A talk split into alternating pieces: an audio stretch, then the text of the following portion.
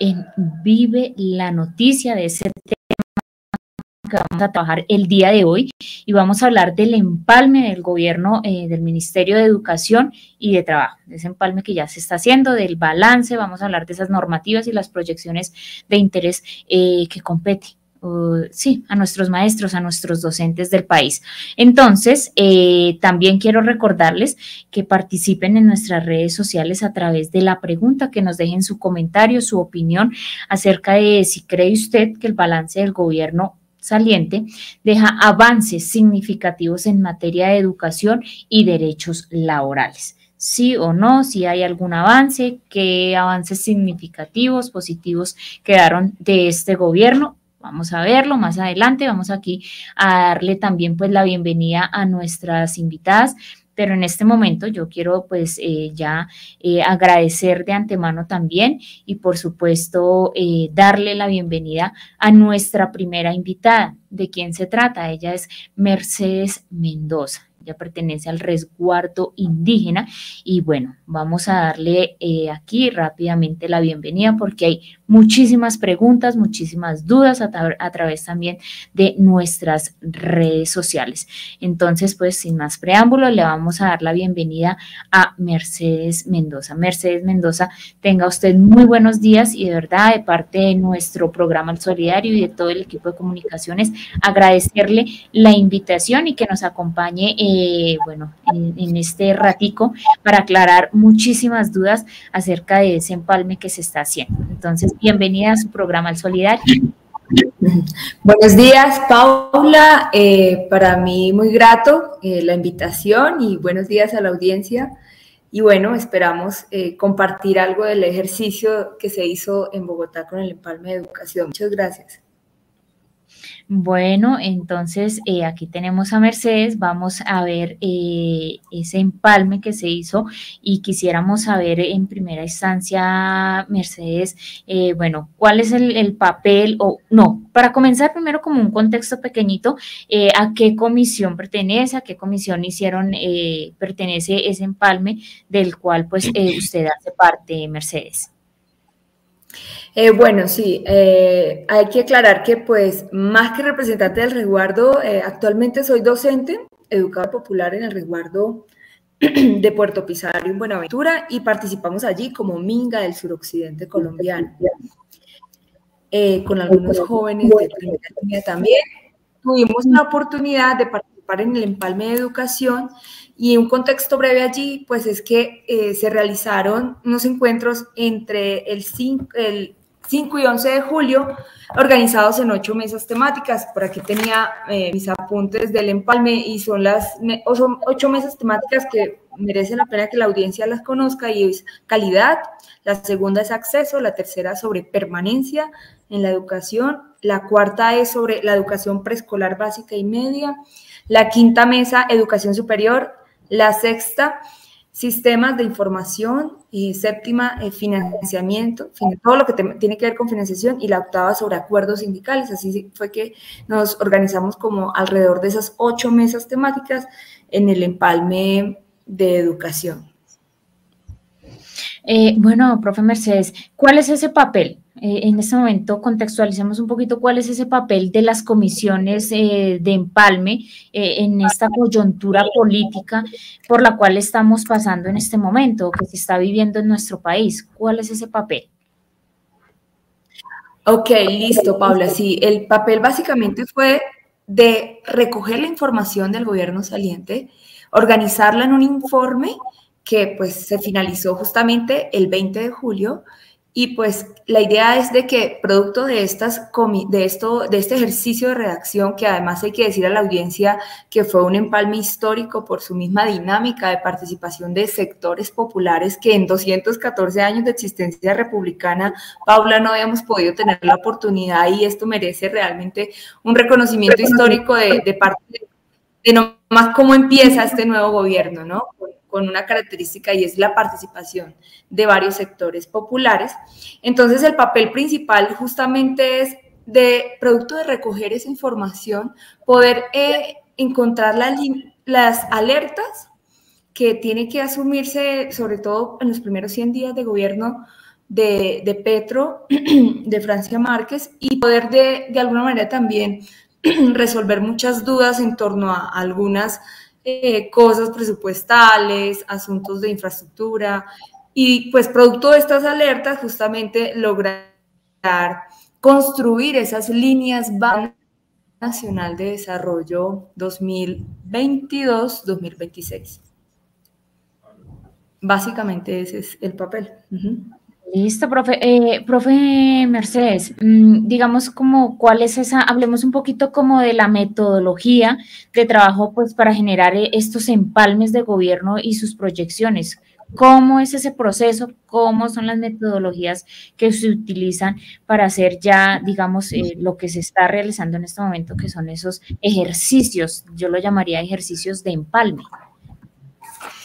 Sí, Paula, eh, la metodología fue básicamente, bueno, hay que reconocer que sí se nos quedaron bastantes líderes afuera, pero fue por una cuestión también de que, eh, por cuestión pragmática, nos tuvimos que eh, recoger rápidamente como las personas que iban a, participar, eh, muchas, hubo algunas dificultades, digámoslo, porque fue como de un momento a otro que se tenían que recoger los nombres para participar en el empalme, así que pues muchas organizaciones sociales y, y grandes líderes que tenemos en nuestros territorios presentaron algunas dificultades para, en términos metodológicos, financiar su participación, ¿no? Eh, las garantías de participación. Yo creo que todo esto nos va dando, Paula, unos insumos para un futuro empalme en próximos cuatro años, ¿no? Entonces, eh, digamos que allí podría resaltar que sí tuvimos algunas, digamos, dificultades para garantizar la participación de, de todos y todas eh, los líderes en, en, los territorios en este ejercicio empalme.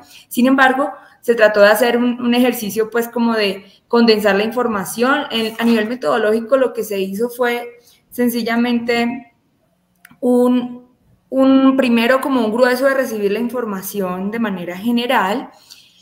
Esto terminó, como lo dije al inicio, eh, fue entre el 5 y el 11 de julio. Luego se procedió, procedió la comisión de empalme a eh, recoger todos estos insumos y organizar varios, eh, el informe en varios apartados. Uno, que tenía que ver con una serie de preguntas que surgieron de recibir esta información. El segundo apartado tenía que ver con establecer unas alertas en varios aspectos que, que se encontraron en, cada uno de los sectores. Y ya el tercer momento, el tercer la tercera parte del informe es básicamente como qué, qué propuestas de este, gobierno pudieran de pronto de alguna manera continuar, pero con ciertas modificaciones y reestructuraciones. Entonces, fue, digamos, acoger una serie de formatos, básicamente eran como tres formatos, donde se condensaban una serie de preguntas para todos los sectores, son, recordemos a la audiencia, son 23 sectores del gobierno, más 10 mesas temáticas que proponía Petro, como la mesa de metro, la mesa de monómeros y, fertilizante y ferticol, la mesa de juventudes, la mesa de poblaciones. Eh, bueno, fueron Hidroituango, fueron muchas, 10 mesas que propuso Petro, más las 23 del sector de gobierno, para un total de 33 comisiones que se reunieron eh, en, distintos eh, lugares. Eh, sí, digamos que las reuniones eran de alguna manera, eh, había que ir pues a cada una de las, de, los sectores, digamos, de las oficinas diversas. Eh. Al principio nos imaginábamos que de pronto iba a ser un gran lugar donde iban a reunirse todos los sectores, pero no fue así, fue como ir al Ministerio de, Agricultura, pues tocaba ir al Ministerio de Agricultura. las reuniones, digamos, se, se, realizaron en el Hotel Tequendama, reuniones sobre todo donde participaban las, las comisiones que representábamos el gobierno electo, eh, desarrollamos allí en el Hotel Tequendama todas las reuniones que tenían que ver como con la preparatoria de las comisiones redactoras, con la preparación de los informes. Entonces, eh, metodológicamente podría abordar estos eh, elementos, que fue eso, básicamente una serie de reuniones en torno a a, pues, a diferentes, diferentes temas en cada uno de los sectores, obedeciendo a unos formatos que organizó el Comité de Coordinación General de Empalme, que recordemos son cuatro personas, Daniel Rojas, Carolina Corcho, Aurora Vergara y Mauricio Liscano, eran los o son los cuatro integrantes del Comité General de comisión de empalme. A estas cuatro personas se le designaron cada uno como un grupo de sectores a quienes también debe llegar a ellos todas las, las comisiones, todas las actas, todos los hallazgos, todos los la información que se recogió, entonces eh, llega a ellos para que luego ellos la, la, sistematicen y finalmente pueda nuestro nuevo gobierno contar con los suficientes elementos para la toma de decisiones y sobre todo para eso tan importante que es, Paula, eh, cómo abordar estos primeros 100 días de gobierno, ¿no? Sí, son en, temas presupuestales que, que la verdad Ajá, sí, sí, bastante cruciales, sobre todo en temas de agenda legislativa, porque eh, sabemos que pues gran parte de la toma de decisiones a nivel presupuestal pues va a pasar por tomas eh, de decisiones en, en, la agenda legislativa, en el Congreso. Es entonces pues clave que pues toda esta información ahorita se sigue, se sigue condensando, se sigue... Hay que también recordar a la audiencia, de, hay una norma que justamente legisla sobre empalme. En este momento no me acuerdo cuál exactamente es la ley, pero es una ley de empalme donde te dice claramente que tú, una vez recibas una información del gobierno saliente, el gobierno saliente tiene como 30 días para dar clara, claridades al respecto de, de algunas dudas que, que, allí hayan surgido de observaciones. Entonces, pues bueno, eso, eso en términos generales, metodológicos. Bueno, Mercedes, hablando un poquito y tocamos aquí un tema importante y es el gobierno saliente. Ya hay un gobierno que va de salida en este momento y eh, quisiéramos saber un poquito de si hay algún balance o cómo se ven, eh, cómo queda la educación, el aspecto, fijémonos en este momento en dos aspectos, educación y trabajo cómo queda la educación y esa forma de empleabilidad del trabajo ya con este gobierno saliente. Un pequeño balance, Mercedes. Bueno, eh, hay grandes retos, eh, lo sabemos, eh, la educación preescolar básica y media y la superior tiene un gran déficit presupuestal.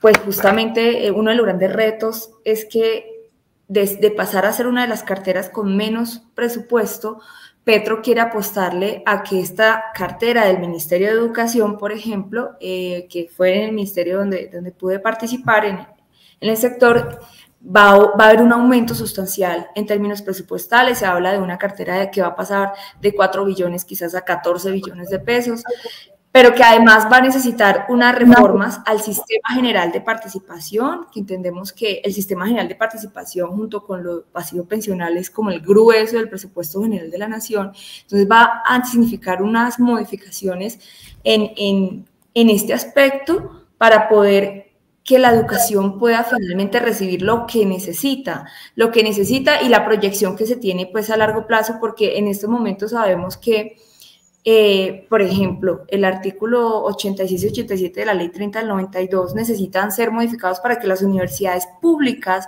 puedan recibir el déficit que, que, presentan, eh, recordemos las marchas de la MANE, eh, en la cual pude participar por allá en el año 2011, donde la, la educación superior tenía un déficit de 11 billones de pesos, hoy alcanza aproximadamente los 20 billones, entonces necesita hacerse este gobierno saliente realmente no ha logrado resolver de una manera estructural en términos presupuestales lo que necesita nuestra educación en Colombia, que sabemos que pues es, de lo básico en todo gobierno, en todo país para poder impulsar el resto de sectores, ¿no? Entonces, podríamos hablar de que pues hay un gran reto en, en materia presupuestal, pero también hay un reto, por ejemplo, en cambiar esa esa forma de pensar de los colombianos. Creo que siempre hemos enfocado en que las, eh, alguien, el presidente, el presidentes anteriores enfocaban mucho que en la seguridad democrática y este es un gobierno que le está apostando a que dejemos de pensar tanto en seguridad democrática y pensemos más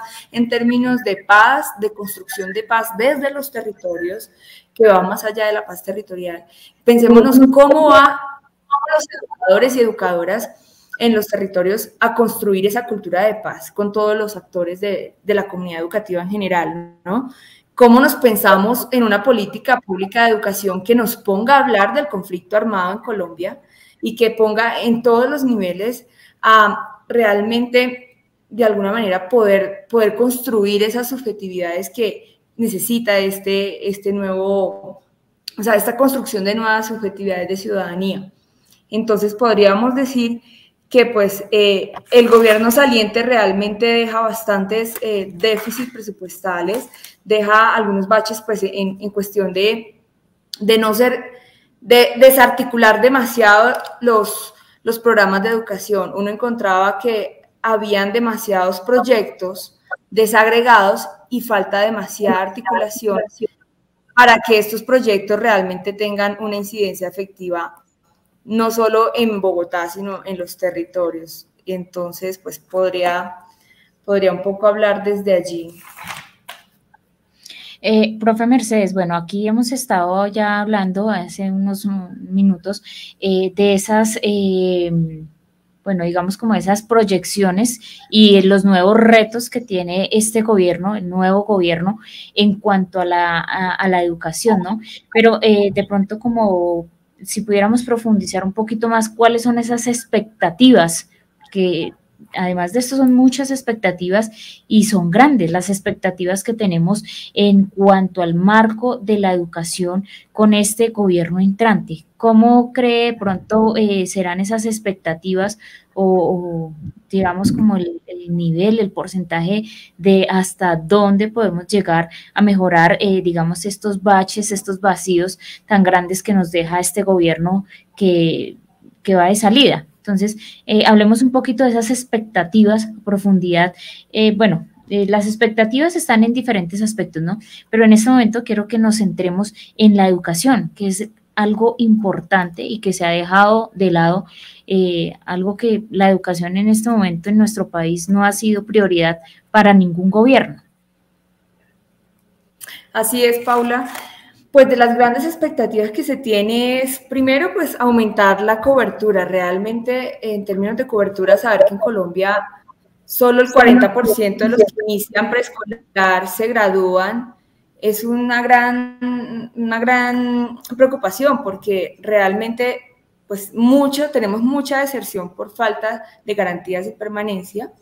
Entonces hay una expectativa porque se aumente esa cobertura eh, en educación inicial también, pero que además hayan unas garantías de permanencia de que estos estudiantes que realmente eh, aún están por fuera del sistema educativo se logren, eh, pues logren ser bachilleres y muchos de ellos puedan entrar a educación superior en el SENA. Hay una gran apuesta que Petro le está haciendo a fortalecer el SENA para de alguna manera aportar mucho a la industria, para aportar a sectores que, se quieren fortalecer y que van a ser protagónicos en este nuevo gobierno y es eh, la gran reforma agraria, eh, fortalecer la, economía en, todo, en torno a la agricultura, la industria, el turismo y el comercio y la transición energética.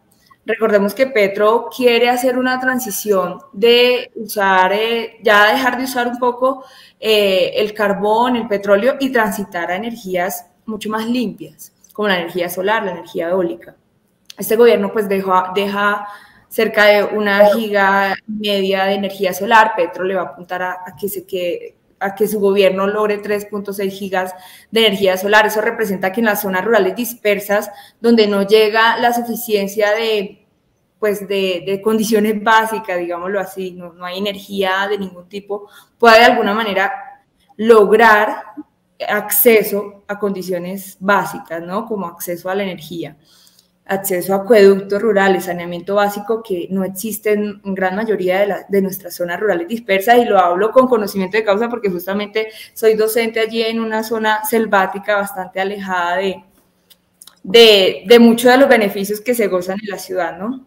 Entonces, la gran expectativa eh, en cuanto a acceso y permanencia es lograr que no solo el 40%, sino que ojalá un 100% de los que inician educación inicial logren, a través de la jornada extensiva, por ejemplo, con mejores condiciones, tanto para los docentes como para los estudiantes, logren graduarse de bachiller. Y, esta gran población que se gradúa de bachiller tenga mayor acceso a la educación superior, porque también allí encontramos que de ese 40% que se gradúa, 30% apenas eh, logran acceder a a educación superior. Entonces, muchas de, nuestras, de nuestros bachilleres eh, no solamente a veces no terminan el bachiller, sino que no, no logran acceder a, pues a, una, a procesos de, de educación superior. Entonces, un gran reto es eso, la formalización docente. Un gran reto tiene que ver también con la formalización de los sistemas de educación étnica. Eh, hay una gran deuda en los sectores tanto afros como indígenas. Por ejemplo, tenemos el sistema de educación indígena propio, CEIP, que lleva más de 15 años luchando para que él logre un reconocimiento sustancial en, pues, en el sistema educativo en general en Colombia, ¿sí? Eh, es, un, es una de las prioridades que justamente, y es de dar ese lugar relevante en el sistema de educación eh, eh, indígena y de afros a, a, este, a esta norma del CEIP que implica otra proyección presupuestal, seguramente implicará reformar la estructura del Ministerio de Educación. Por ejemplo, a la fecha no se cuenta con una subdirección en temas étnicos, por ejemplo. O sea, es triste que el Ministerio de Educación ahorita solo se cuente con tres personas, un equipo de tres personas, Paula, para responder a todo lo que tiene que ver con los procesos indígenas o de, educación propia es muy poco realmente. Entonces, ¿qué se pretende? Este equipo, por lo menos, eh, se robuste, eh, sea mucho más grande, un equipo que sea mucho más cualificado de alguna manera, que, logre responder a las necesidades eh, pues territoriales, ¿no? Entonces, esos temas específicos se tienen como prioridad en este nuevo gobierno, ¿sí? Estatuto docente, de alguna manera la unificación de un estatuto para docentes en no educadores. Allí también pues podemos contar con alguna tranquilidad los maestros y maestras en Colombia y es que se van a lograr, eh, va a haber esa, esa, digamos, esa transición a, a lograr mayor, mayores plazas, porque justamente nos recordemos que antes de, de iniciar, incluso su gobierno ha anunciado que va a construir más colegios y eso representa pues una ampliación de la planta de nómina docente, pero no solamente ampliar la nómina docente eh, eh, eh, sin, sin, sin garantías, sino que realmente ampliar la nómina docente con garantías laborales con garantías mucho más, más formales, ¿no? Formalización de la planta docente es también uno de los grandes retos. cambiar el sistema sistema de evaluación también, eh, de evaluación docente y de evaluación eh, también eh, en los estudiantes, porque solamente como que el, sistema educativo, por como ha funcionado con estos gobiernos que, que, han gobernado hasta ahora, valga la redundancia, se han preocupado por entrar a la OCDE a través de alzar los puntajes del IFES. Entonces, en las comunidades rurales pasa que hay un conflicto, ¿no? Está entre una educación que realmente sea pertinente, unos contenidos, unas preguntas que realmente sean pertinentes para sus comunidades, que respondan a esas necesidades de contexto. Y lo otro, como entre la competencia por porque tengan buenos IFES, pero es que realmente eh, a veces esa preocupación por tener un buen IFES descuida la educación propia, descuida eh, los conocimientos y los contenidos pertinentes que, que se requieren en cada contexto particular. Entonces allí toca establecer de alguna manera una conciliación en, esos, en esas aspiraciones que hasta la fecha ha tenido eh, los gobiernos eh, que hemos tenido. Entonces allí también va a haber seguramente una transformación en, en cuanto a, a esos digamos, ese objetivo de la educación, que no debe ser solamente uno estudiar para un IFE, ¿no? sino estudiar realmente para, para la vida, en últimas, para ser felices, para esa nueva construcción de acceder más a la cultura, eh, eh, que pasa mucho pues, en las zonas rurales, se carece mucho de ese acceso a la cultura, a, diferentes espacios de recreación, de deporte, de infraestructura digna, eh, tecnológica, sobre todo. lastimosamente, esos 70 mil millones que se robaron del Ministerio de, de las TICs, pues, finalmente va a seguir generando ciertas ciertos déficits que, que, se pretende eh, de alguna manera solventar con, con, estas reformas, con estas reformas presupuestales. Eh, también podríamos hablar que, por ejemplo, en el ICETEX, para aquellos estudiantes que están preocupados por, eh, tienen bastantes deudas en el eh, se va a tratar o buscar el mecanismo jurídico para que eh, logre, se logre una condonación de, de, muchos de estos créditos de ICETEX. Entonces, pues eso en términos pues, generales y un poco más al detalle podría eh, compartir, Paula. así es, profe Mercedes, usted acaba de tocar un tema importante y habló algo del ICETEX, de los créditos que otorga o, bueno, que se pueden eh, generar con el ICETEX para poder tener educación en este país. En cuanto a ese tema a nivel educativo, ¿se piensa de pronto hacer como replantear o alguna transformación de dinámicas eh, con los créditos que, otorga el ICETEX? ¿O por qué tanta polémica al respecto con el ICETEX? Sí, lo que pasa es que el ICETEX, pues de alguna manera se ha comportado como un ente que que no está respondiendo a, al fin en últimas de los créditos educativos y es lograr garantías reales de, de participación en el proceso de formación. Eh, yo creo que hay faltado, ha faltado bastante, o sea, no se puede comportar como una entidad meramente de lucro, sino como una entidad que realmente da garantías a los estudiantes. Eh, pues lo que podría decir en el, en el, pues lo que pude participar en el empalme de, del ICETEX, pues es que básicamente se van a hacer esas condonaciones. Eh, hay ciertos, de pronto ciertos eh, malas interpretaciones, es porque justamente hay quienes piensan que no, que no va a haber el, el, mecanismo jurídico porque ya hay unos acuerdos establecidos con los estudiantes que adquieren, adquirieron esos créditos, que va a ser eh, muy engorroso, pero realmente yo creo que a veces esas dificultades en las leyes se pueden solucionar también con la voluntad política y realmente con esa, con esa vocación para la que debía ser el ICET, es que más que lucrarse con, con el salario de los, de los que se egresan de algún programa profesional, pues realmente sea una entidad que responda más a, contribuir, a apoyar, no como a, terminar siendo una,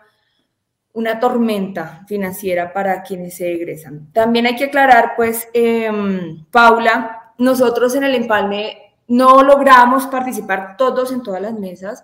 Allí habían unas dificultades de orden metodológico porque, olvidé decirlo al inicio, porque los empalmes de Ministerio de Educación fueron en el despacho del Ministerio de Educación, un espacio un poco cerrado. Eh, debo decir que la participación fue, no fue tan fácil acceder inicialmente a participar, entonces no podíamos participar estrictamente en todas las ocho mesas, teníamos que de alguna manera rotarnos, eh, quienes participan hoy en esta mesa, quienes no participan mañana, por términos como logísticos. Yo pienso que en futuros empalmes sí se podría buscar las maneras, hombre, eh, puede haber, puede haber más garantías buscando espacios más amplios, la gente, incluso que se transmitan el empalme, Paula. Yo creo que podemos avanzar a que un empalme realmente sea asequible a, todo el mundo, porque finalmente la información que se comparte allí en su mayoría es pública. Y nos han enseñado a la ciudadanía de que somos ajenos a eso, de que eso tiene reserva, de que cuando finalmente allí se habla, hombre, pues de los recursos públicos, eh, claro, hay unos temas como en seguridad, en defensa, que seguramente tendrán su reserva, ¿no? Pero hay otras cosas que, que, no, y era una de las exigencias que en lo particular solicitaba constantemente y era de que los empalmes tuvieran una transmisión en vivo y en directo por algún canal o qué sé yo, para que la gente que no pudo participar hubiese podido escuchar y de alguna manera participar eh, con, con, sugerencias en vivo e indirecto, una cosa así como se está haciendo en este momento. Entonces, pues sí, Paula, esto para decirte que, pues, eh, por ejemplo, en el tema concreto de text no podría profundizar tanto porque yo allí no pude eh, participar. Por ejemplo, fue como más de lo que se leyó del informe general. Y eh, yo quiero también ya en este momento darle la bienvenida a nuestra otra invitada para seguir con este diálogo, con esta conversación, aclarando también, por supuesto, muchísimas dudas de lo que ha sido este empalme. Y quiero darle la bienvenida a Mary Laura Perdomo. Ella es coordinadora regional latinoamericana de Caribe Red y Laura. Entonces yo quiero darle la bienvenida a Mary Laura y agradecerle también, por supuesto, que nos esté acompañando en este espacio. Eh, Laura, tenga usted muy buenos días y bienvenida al Solidario. Hola Paula, buenos días. Muchísimas gracias a ustedes por la invitación. Un saludo también para Mercedes y para las personas que nos acompañan en el día de hoy en el programa. Bueno, Laura, muchísimas gracias. Efectivamente, estamos aquí con nuestra otra invitada, la profesora Mercedes Mendoza, y pues estamos aquí aclarando muchísimas dudas, hablando de este balance de normativas y proyecciones del interés eh, pues de los maestros de ese empalme de gobierno en cuanto a los ministerios de educación y trabajo. Laura, quisiéramos saber eh, si usted tuvo la oportunidad eh, de participar en, en este empalme que se ha hecho y a qué comisión pertenece. Sí, mira, Paula, yo tuve la fortuna y de verdad que fue un honor hacer parte de la comisión de empalme. Eh, como ya debió contarte, Mercedes, el empalme estuvo conformado por una comisión nacional de cuatro personas y por eh, otro nivel de comisiones de empalme de cada uno de los sectores del Poder Ejecutivo que recibe el Gobierno Nacional, de, que conforman el Poder Ejecutivo en general. Yo estuve en el empalme del sector trabajo, que es encabezado por el Ministerio del Trabajo, pero que no solo es Ministerio del Trabajo, sino que compone em, seis entidades más. Son SENA, eh, Colpensiones, Superintendencia de Subsidio Familiar, unidad y dos unidades administrativas especiales, la de Servicio Público de Empleo y la de Organizaciones Solidarias. Entonces, recibimos como todo el sector trabajo que tiene todo este componente tan importante de pensiones eh, y el componente de formación profesional para el trabajo, que es el SENA, y todo lo que tiene que ver con la política laboral, que es encabezada por el Ministerio del Trabajo. Bueno, Laura, hace un momento con la profe Mercedes estábamos hablando eh, como de las expectativas que se tienen en cuanto al marco eh, de la educación. Yo quisiera preguntarle, Laura, eh, ¿cuáles son las expectativas en el marco de derechos de los trabajadores en este nuevo gobierno, en este nuevo gobierno que ya, bueno, eh, estrena, hace ingreso, llamémoslo así, a nuestro país este 7 de agosto. ¿Cuáles son esas expectativas en el marco de esos derechos eh, laborales? Paula, las expectativas son muchísimas porque la verdad traíamos demasiados años viendo solo retrocesos en, materia, laboral, en materia pensional.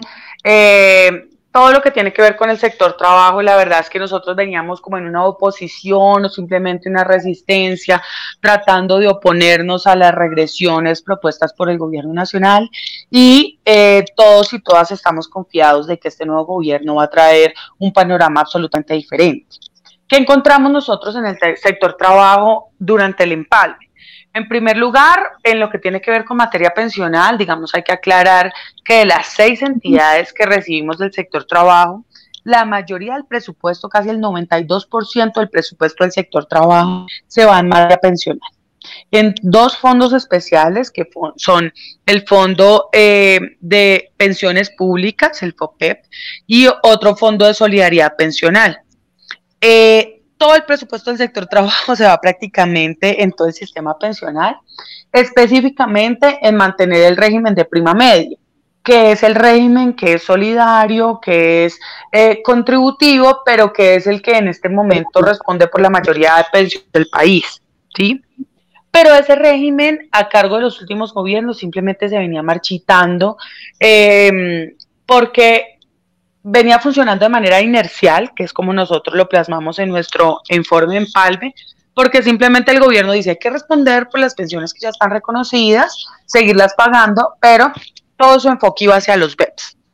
Los BEPS son los beneficios económicos periódicos, que son un sistema de ahorro eh, que lo introdujo eh, una reforma eh, constitucional hecha por el gobierno de Álvaro Uribe Vélez y que consiste en un ahorro individual, voluntario y que a la edad de vejez adulta reconoce una mensada que ni siquiera alcanza a medio salario mínimo, ni siquiera alcanza a superar la línea de pobreza.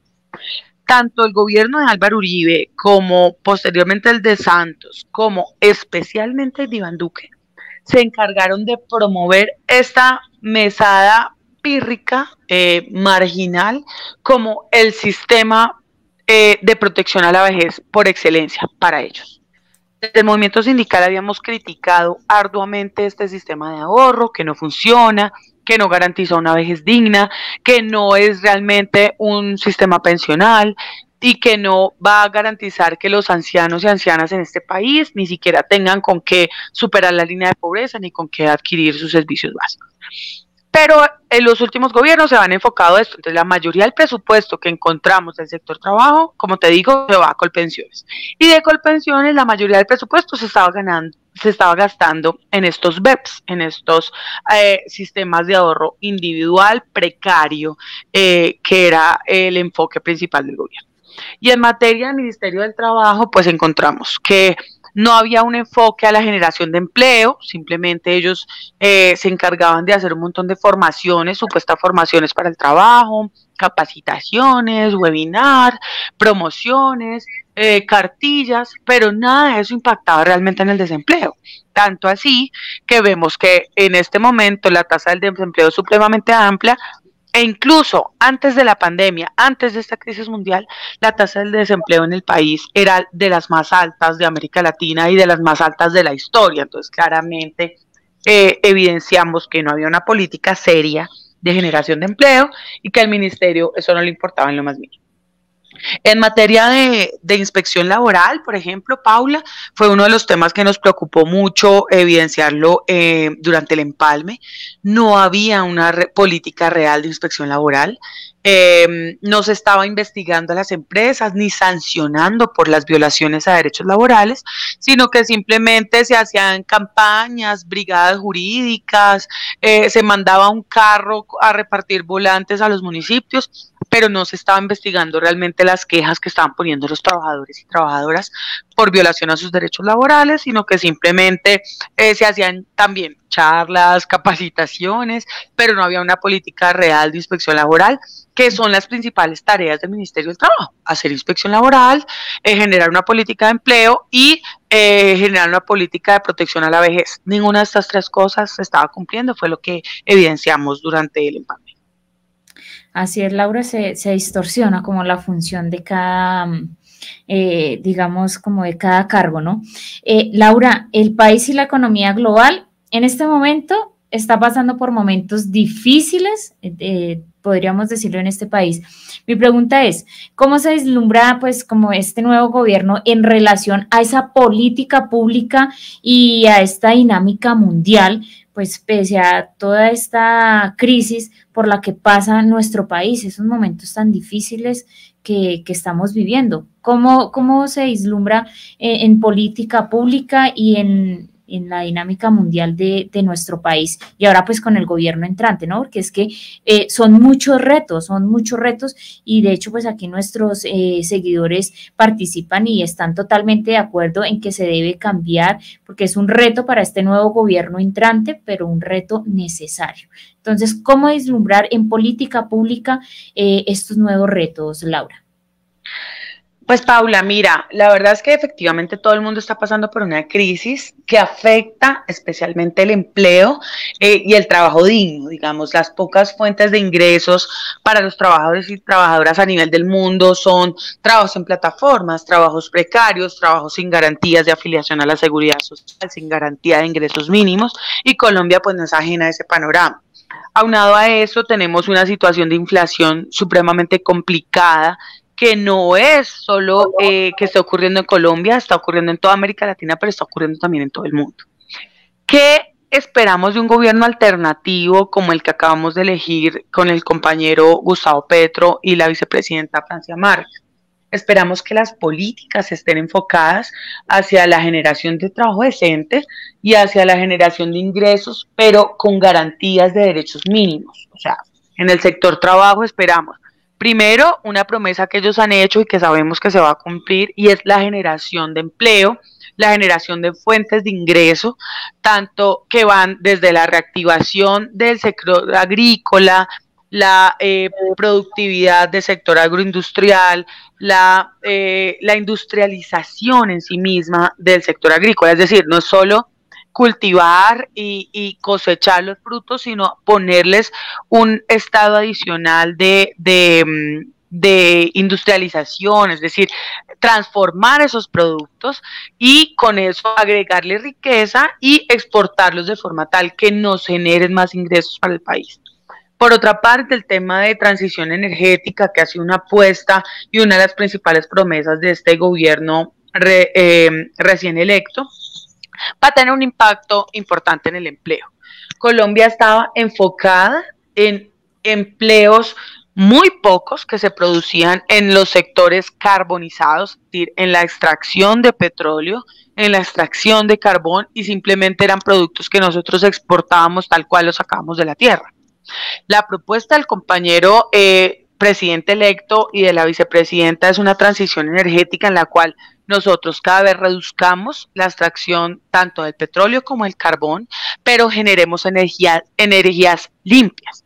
Y en la generación de esas energías limpias, según los cálculos de expertos, por cada empleo que se producía con la extracción de petróleo, de carbón, con energías limpias producimos siete empleos, tanto en la instalación de tecnología para la producción de energía eólica, de energía solar, de energía hidráulica, como por la transición en sí misma hacia, hacia, hacia energías limpias, es decir, en la limpieza de los ríos, en el cuidado del medio ambiente, en un turismo sostenible, etcétera, etcétera. Y creemos que hay una, hay una promesa importante del gobierno electo, pero también hay una esperanza por parte de muchas regiones del país que simplemente se vieron eh, empobrecidas viendo cómo sacaban sus productos naturales, se exportaban y la riqueza nunca llegaba a los territorios. Nosotros creemos que con esta apuesta de transición energética, de descarbonización y energías limpias, se van a producir más empleos, que van a ser empleos decentes y que además van a ser empleos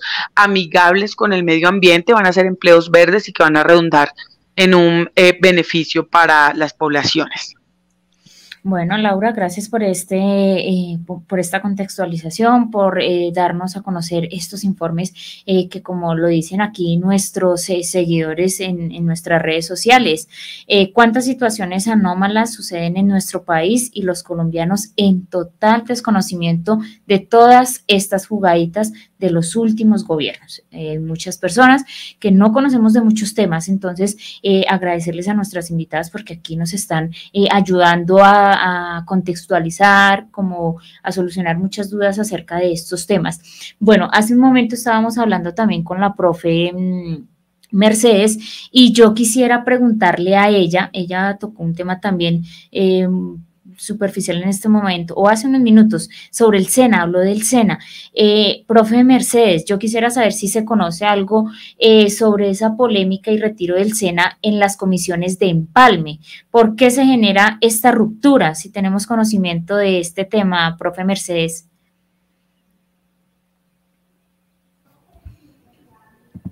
Eh, bueno, a ver, Paula, pues lo que he conocido al respecto es que el SENA, hay una polémica porque el SENA ha pertenecido al Ministerio del Trabajo y con este nuevo gobierno pretende trasladarse al Ministerio de Educación. Em, claro, hay intereses eh, de quienes de pronto no les interesa que el SENA, más allá de, pues, de formar personas para el trabajo, educación para el trabajo, pues les interesa más como en el sentido lucrativo. Entonces, si tenemos ciertas, eh, hay ciertos temores por eso, pero pienso que el SENA debe su vocación más a una, a una vocación de, formación técnica y tecnológica que, va a aportar a, estos sectores, como les había hablado al principio, de industria, turismo, comercio, eh, agricultura. La polémica es porque sencillamente se pretende que... Eh, pues tú sabes todo lo, el, escándalos numerosos que han habido por el manejo de recursos públicos en torno a, muchos sectores y entre ellos el SENA, se pretende más que el SENA sea parte de la agenda de cartera de educación para que de esta manera pues no sea como un fortín de, escape de recursos públicos, sino que de alguna manera tenga más su vocación formativa, más que lucrativa, ¿no? Entonces, es, digamos, si hay algunas, algunas eh, inconformidades, sobre todo por algunos funcionarios del gobierno saliente que no les interesa que el SENA pertenezca al Ministerio de Educación. Em, Laura, en la, en la campaña del futuro presidente, ya Gustavo Petro, se hicieron algunos acercamientos en materia de formación docente avanzada y dignificación del magisterio con la unificación del escalafón. ¿Qué se puede decir acerca de este tema, Laura? Eh, Paula, la verdad nosotros, eh, digamos, de ese tema no encontramos nada en el empalme del sector trabajo. Eh, ellos se concentraron como, digamos, la instrucción clara del presidente electo fue que el proceso de empalme no era un proceso de rendición de cuentas, ni era una auditoría que nosotros íbamos a hacer al gobierno saliente. Básicamente es un proceso de transición en el que nosotros recogíamos y decíamos hacer un balance de lo que estaba llevando a cabo el gobierno eh, actual del presidente Iván Duque para hacer una serie de alertas tempranas o identificar qué programas se venían desarrollando y cuáles debían como detenerse. En lo que le preguntamos ahora a la, a la profe Mercedes de lo que tiene que ver con el SENA, efectivamente eso genera una polémica eh, porque el SENA, eh, como ya lo mencionaron, viene siendo uno de los patrimonios de los trabajadores y trabajadoras. Hace parte del sector trabajo porque el SENA no desarrolla eh, un programa de formación académica tradicional formal, como lo hace todo lo que tiene que ver con el Ministerio de Educación, sino que el SENA se encarga principalmente de formación para el trabajo, es decir, es un patrimonio de trabajadores y trabajadoras. Esto fue uno de los temas primordiales que encontramos en el empalme de sector trabajo, eh, pero claramente esto no se relaciona directamente con los directivos docentes ni con los profes eh, que estaban eh, directamente relacionados, era con el empalme de sector educación. Entonces no es un tema que hubiéramos tratado directamente en el empalme. Ok, Laura. Bueno, eh, no sé, hablar de pronto de algunas falencias eh, al programa de Serpilo Paga. ¿Qué ha pasado con ese programa? Y por supuesto también de esos créditos condonables que se dieron en el gobierno de Duque o que se hablaron en el gobierno de Duque. ¿Qué ha pasado? ¿Cuáles fueron esas falencias de estos eh, programas que además eran programas que pintaban ser programas de excelencia? De ser Paga y esos créditos condonables, Laura? Creo que le toca a la profe Mercedes, que fue la que estuvo en el empalme del sector de educación.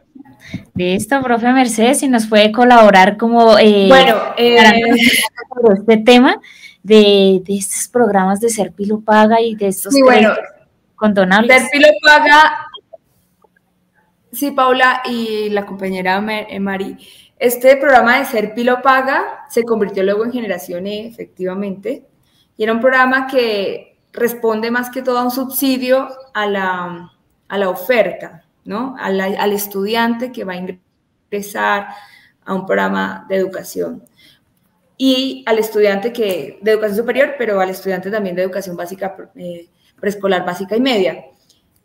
Estos programas han demostrado que obedecen mucho a un sistema de modelo económico neoliberal porque al subsidiar más la oferta, Paula y, Mary, eh, pues realmente los recursos públicos se están tergiversando más hacia el sector privado.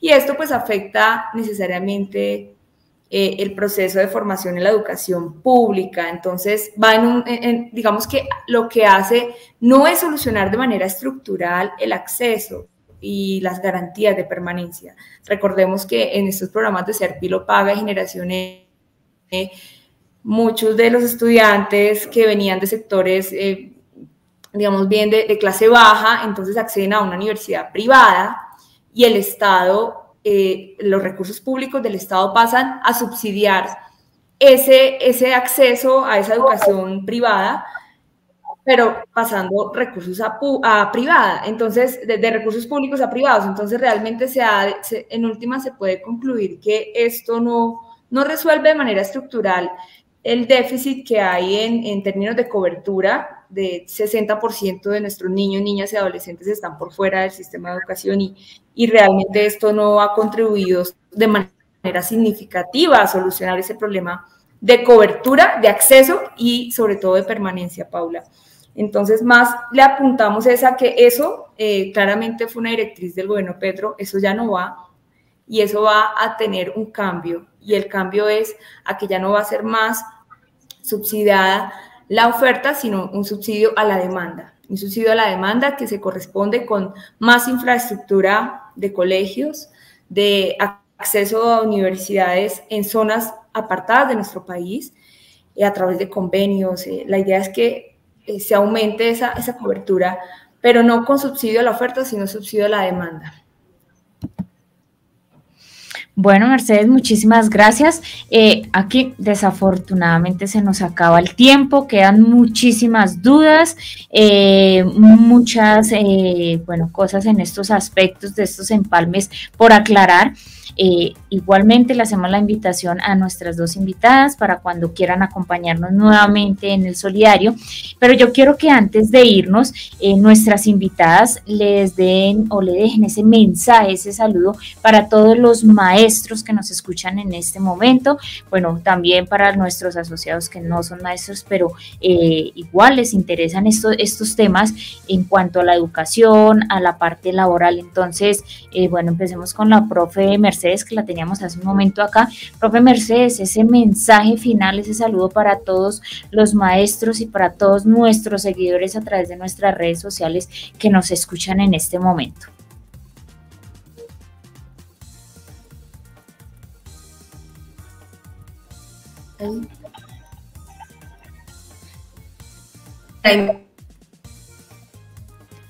Profe Mercedes, por favor, abrimos el micrófono para que podamos escuchar ese mensaje final que nos va a dejar a todos nuestros seguidores. Ah, bueno. El mensaje a todos los colegas, eh, compañeros y compañeras de lucha, educadoras y educadores de Colombia es que nos sintamos con la total tranquilidad de que eh, en este gobierno realmente la educación va a tener un papel relevante, de que nos sintamos protagonistas de esas transformaciones en nuestras veredas, en nuestros barrios, en los resguardos indígenas, que realmente sí eh, tenemos oportunidad de que en este gobierno se den las transformaciones, la dignificación que tanta lucha, tantas vidas ha cobrado, ¿no? Esa lucha por la dignificación laboral de los docentes en Colombia eh, creo que en este gobierno va a ser la oportunidad, creo no, estoy convencida de que este gobierno va, a brindar esas garantías de dignificación laboral, va a brindar eh, esa oportunidad, sobre todo, Paula, algo que olvidábamos hablar al inicio con la compañera Mary, y es que va a haber un empalme social, ¿no? Este empalme no se va a quedar en un nivel céntrico, este empalme bajar a las regiones, un diálogo regional y en este momento justamente se está celebrando la cumbre de los pueblos indígenas en Silvia, que termina hoy, empezó el 27 de julio, y de allí seguramente saldrán muchas directrices, mandato popular que, que Petro y el gobierno que va a rodear, todo el equipo de, que va, a rodear al gobierno de Petro, va a tener que eh, asumir esa gran responsabilidad histórica de obedecer a ese gran mandato popular y social que se va a encargar pues justamente de, de toda esta transformación. Eh, la invitación es que rodeemos este gobierno porque sabemos que esta transición no va a ser fácil, va a tener muchísimas dificultades, pero que en la medida que nosotros todos sintamos que somos parte de este cambio eh, y que tenemos también la responsabilidad de proponer y de seguir eh, mejorando y construyendo colectivamente, pues vamos a, a tener mejores resultados. Paula, muchas gracias por la invitación eh, ofrezco disculpas, de pronto pues eh, algunas cosas no se resuelven como, como uno espera, un poco de ese tal vez al agotamiento de estos días, pero bueno, estamos aquí para seguir aportando, seguir construyendo, recibo las críticas de manera eh, muy honrada también, porque de eso se trata, ¿no? De, de, seguir aprendiendo y construyendo colectivamente en este país que, que necesita ser sanado de muchas maneras. Muchas gracias, Paula, por la invitación y gracias a la compañía también por sus aportes. No, usted, profe Mercedes, muchísimas gracias de verdad por habernos acompañado y, entendemos eh, la lucha, la lucha que ustedes hacen y de verdad desde nuestra cooperativa agradecerle que sigan ustedes ahí frente al cañón y ya lo decía la profe Mercedes, esto no va a ser un trabajo fácil y esto tiene que ser un trabajo en conjunto, en conjunto con los colombianos también. Es un país que viene quebrantado en muchos aspectos, entonces no va a ser fácil, pero yo sé que lo vamos a lograr.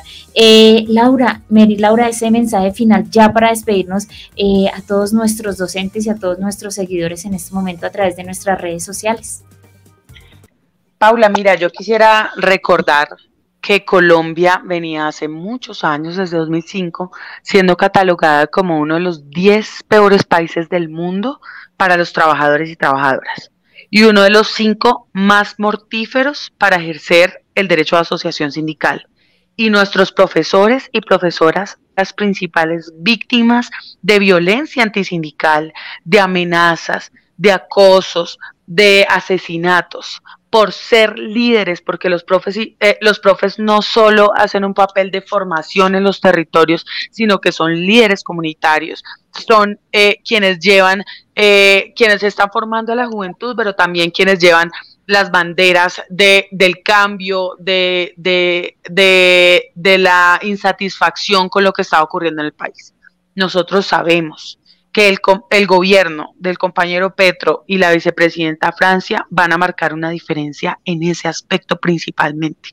Vamos a proteger a nuestros líderes sociales, vamos a proteger a nuestros líderes sindicales y vamos a cambiar este país desde la formación de los niños y niñas, desde la formación de las personas adolescentes y desde la protección de los líderes sociales, incluyendo a los maestros y maestras que en todas las regiones del país se han echado al hombro eh, la formación para el futuro, pero también se han echado al hombro la rebeldía y la exigencia de un país mejor. Yo creo que, yo creo no, como decía Mercedes, yo estoy convencida de que el cambio va a llegar con ellos, eh, con el presidente y la vicepresidenta electos, y de que vamos a dejar de ser uno de los 10 peores países para los trabajadores y trabajadoras.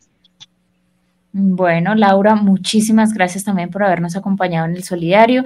A la profe Mercedes también, muchísimas gracias. Y como ya lo decían ellas, no creemos, es se va a lograr esta transformación y yo sé que entre todos vamos a poder tiene que haber un cambio y lo vamos a lograr en este gobierno.